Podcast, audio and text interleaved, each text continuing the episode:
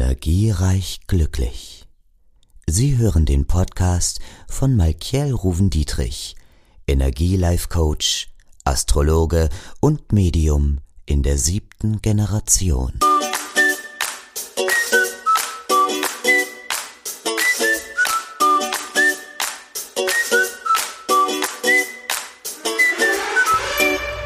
Hallo und herzlich willkommen bei Energiereich Glücklich. Ich freue mich, dass du dabei bist. Ich bin Michael und dein Coach in Liebesdingen und natürlich in Beziehungsangelegenheiten. Und heute möchten wir nochmal über die Kommunikation in Beziehungskonstellationen sprechen. Die zwischenmenschliche Kommunikation ist ein äußerst komplexes System. Dabei lässt sich natürlich keinesfalls verallgemeinern, dass die Kommunikation besonders leicht fällt, wenn sich zwei Menschen nahestehen und schwieriger wird, desto weiter die beiden Personen emotional voneinander entfernt sind. Es kann durchaus passieren, dass die Kommunikation mit einer wildfremden fremden Person leichter erscheint als die mit einem engen Freund oder gar dem Partner. Dies kann unter anderem daran liegen, dass ein solches Gespräch vollkommen frei von irgendeiner Vorgeschichte ist, ja.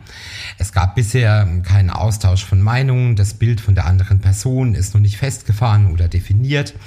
Es kann jedoch auch sein, dass ein solches Gespräch sehr holprig verläuft, dann nämlich, wenn sich Vorurteile in den Weg stellen. Aus diesem Grund ist es natürlich wichtig, der Kommunikation mit einem anderen Menschen offen entgegenzutreten. Also, wenn du versuchst, ähm, den Kopf frei zu machen und stattdessen stattdessen auf die Worte und die nonverbalen Zeichen des Gegenüber achtest, so wirst du womöglich feststellen, äh, dass sich ein ganz neuer Horizont eröffnen kann. So, du kannst dann einen Einblick in das Gedankengut einer anderen Person erhalten, der ihre eigenen, also der deine eigenen Gedanken beeinflusst und vorantreibt.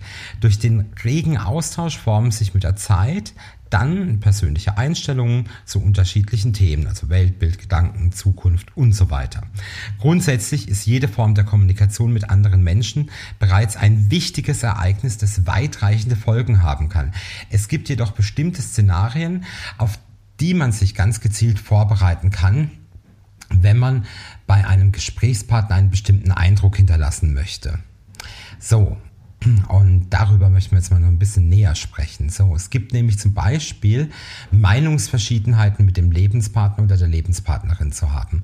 Also nochmal, zwischenmenschliche Kommunikation ist nie ganz einfach. Ähm, sie wird jedoch zusätzlich erschwert, wenn sich ein bestimmtes Muster bei Gesprächen zwischen zwei Kommunikationspartnern festfahren und deshalb wiederholt auftreten. Dann treten Vorurteile auf. Man geht davon aus, dass die andere Person schließlich immer mit derselben Antwort auf eine bestimmte Sache reagiert. Aus diesem Grund heraus nimmt man eigene Aussagen bereits vorweg und zieht seine eigenen Schlüsse und damit auch macht, reagiert man auch. Also man schafft eine Reaktion. Das hat zur Folge, dass sich Konflikte zuspitzen, die immer und immer wieder ums gleiche Thema gehen. Ja, es kann schwer sein, einen solchen Teufelskreis wirklich zu durchbrechen und dies ist mitunter nur möglich, wenn beide Partner gemeinsam an einem Strang ziehen und ihre jeweilige Kommunikation verbessern. Wenn zwei Personen eine Liebesbeziehung führen, dann haben sie Ansprüche aneinander. Diese Erwartungen werden aber nur im vollen Maß erfüllt, zwar, sage ich euch ganz ehrlich, im vollen Maß wird es erfüllt in etwa 20 Prozent der Beziehungen. Hm, liegt meistens an der Kommunikation, ja. Und vor allen Dingen, dass viel zu selten verständlich kommuniziert wird.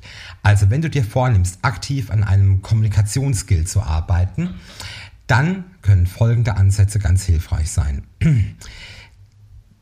Du solltest dir immer stets vor Augen führen, dass man nicht nur jetzt ein Regelwerk versucht krampfhaft zu befolgen, sondern es muss irgendwie in dein Fleisch und in dein Blut übergehen, ja?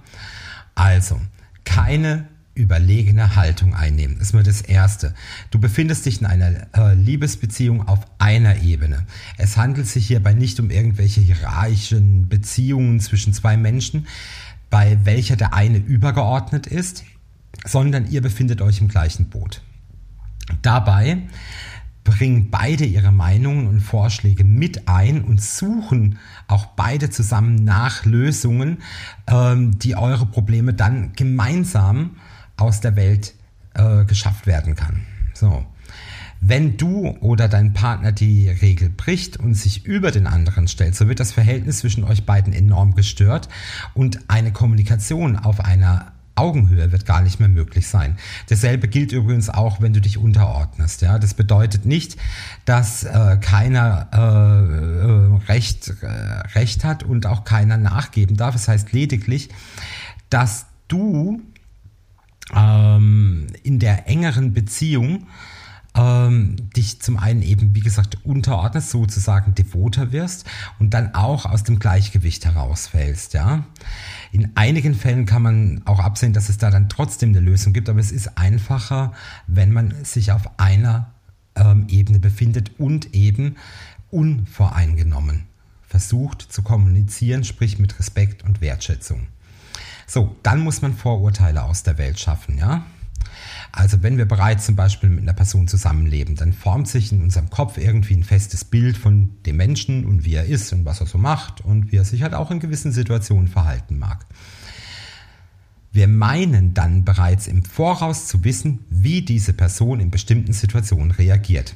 Wir können in unserem Kopf einen Dialog ausarbeiten, ohne ein einziges Wort mit dem anderen zu wechseln gehen wir bereits mit diesem Bild, was wir von unserem Kopf angefertigt haben, in das Gespräch. So machen wir unsere Aussagen auf der Basis einer vorausgegangenen Erfahrung oder vorausgegangenen Gedanken. Doch nur selten können wir die wahre Reaktion unseres Gegenübers vorher bereits richtig einschätzen. Die Person vertritt vielleicht eine ganz andere Meinung, als wir dachten und das Gespräch wäre in eine ganz neue, sehr vielleicht auch interessante Richtung verlaufen. Dadurch, dass wir mit Vorurteilen in dem Kommunikationsprozess gegangen sind, wird dieses verfälscht und nimmt ein Ende, das wir eigentlich vielleicht gar nicht so wollten. Also wenn wir unseren Kopf frei machen und uns ganz ohne Vorurteile in ein Gespräch begeben, dann können wir enorm viel lernen. Ja, wir bekommen die Möglichkeit, den tatsächlichen Erklärungen des anderen zu lauschen, hinzuhören, ähm, die von unseren vorherigen Vorstellungen vielleicht stark abweichen. Und nur wenn wir ganz ohne Vorurteile zuhören, dann können wir tatsächlich das Gesagte aufnehmen, darauf reagieren und entsprechend ausloten dann sitzen wir im gleichen Boot. Vergesst während eines Streitgespräches äh, bitte nicht, dass ihr also du und dein Partner ein Team seid.